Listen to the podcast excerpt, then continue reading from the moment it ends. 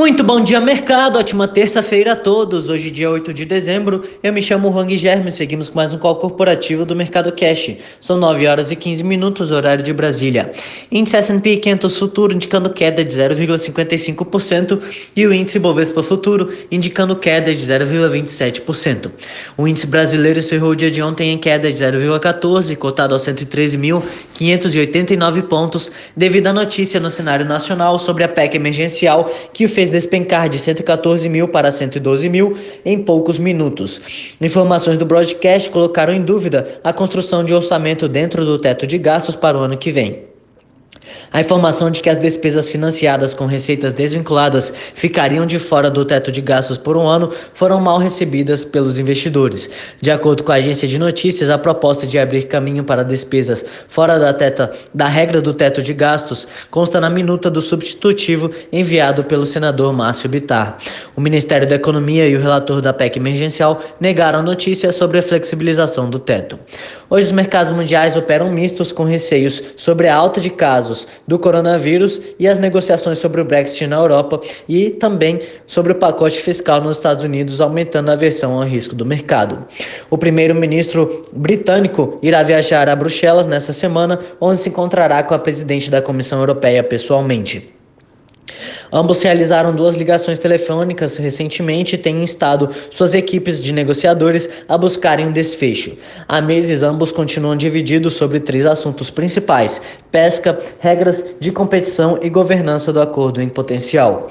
Pelo, pelo lado positivo, o Reino Unido se tornou hoje o primeiro país ocidental a iniciar a vacinação contra a Covid com a vacina desenvolvida pela parceria entre Pfizer e BioNTech.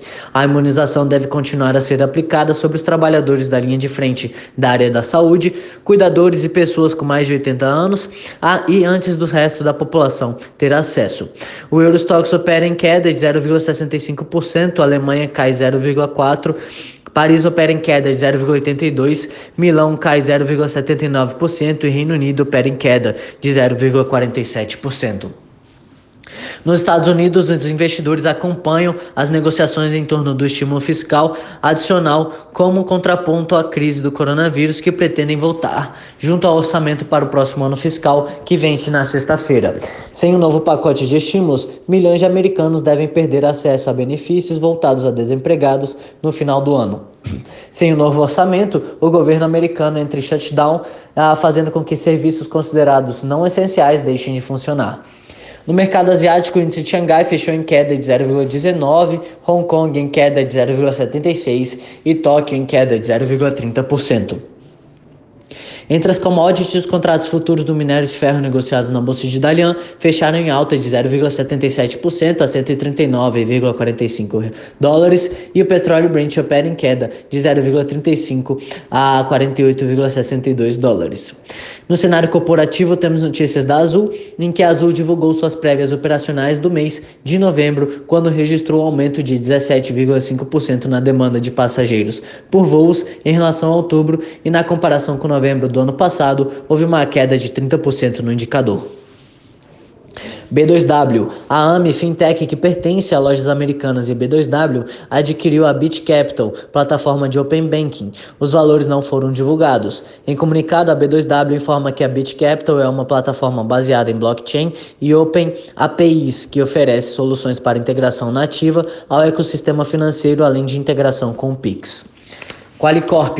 A Qualicorp comunicou que a Agência Nacional de Saúde Suplementar aprovou a compra de 75% do capital social da concorrente Plural Saúde pela companhia. Oi, a Oi anunciou a contratação da consultoria Egon Zender para avaliação do seu conselho de administração. A companhia afirmou que em assembleia do dia 16 de outubro, a administração firmou o contrato com a consultoria. O processo tem por objetivo subsidiar o próprio Conselho na elaboração de uma proposta aos acionistas para a eleição do Conselho de Administração na Assembleia Geral Ordinária de 2021, considerando as necessidades da empresa para os próximos anos e a efetividade do órgão. Suzano, de acordo com informações da RISE, Serviços de Informações Especializado no setor de papel e celulose, está levando os preços da celulose BEK para 550 dólares a tonelada para o sudeste da Ásia e Oriente Médio. Dimed. A Dimed, dona da Panvel, cancelou na véspera a Assembleia Especial de Acionistas Preferencialistas, marcada para esta terça, na qual seriam discutidas a conversão das ações em ordinárias e a migração da empresa para o segmento de novo mercado. Gol. A Gol Linhas Aéreas que anunciou na terça-feira que voltará a operar voos com Boeing 737 MAX a partir de amanhã nas rotas comerciais de sua malha. A empresa espera que até o final de dezembro todas as sete aeronaves do tipo estejam liberadas para retornar à operação. Tupi e Yokpi Maxion. A Anfavea reportou na segunda a fabricação de 238 e 200 uh, unidades em novembro, 238.200 unidades em novembro, um aumento de 5% na comparação com o mesmo mês do ano passado.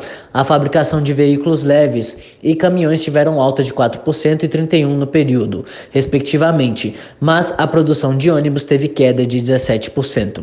Por hora, estas são as principais notícias. Desejo a todos um excelente dia e ótimos negócios. Um forte abraço.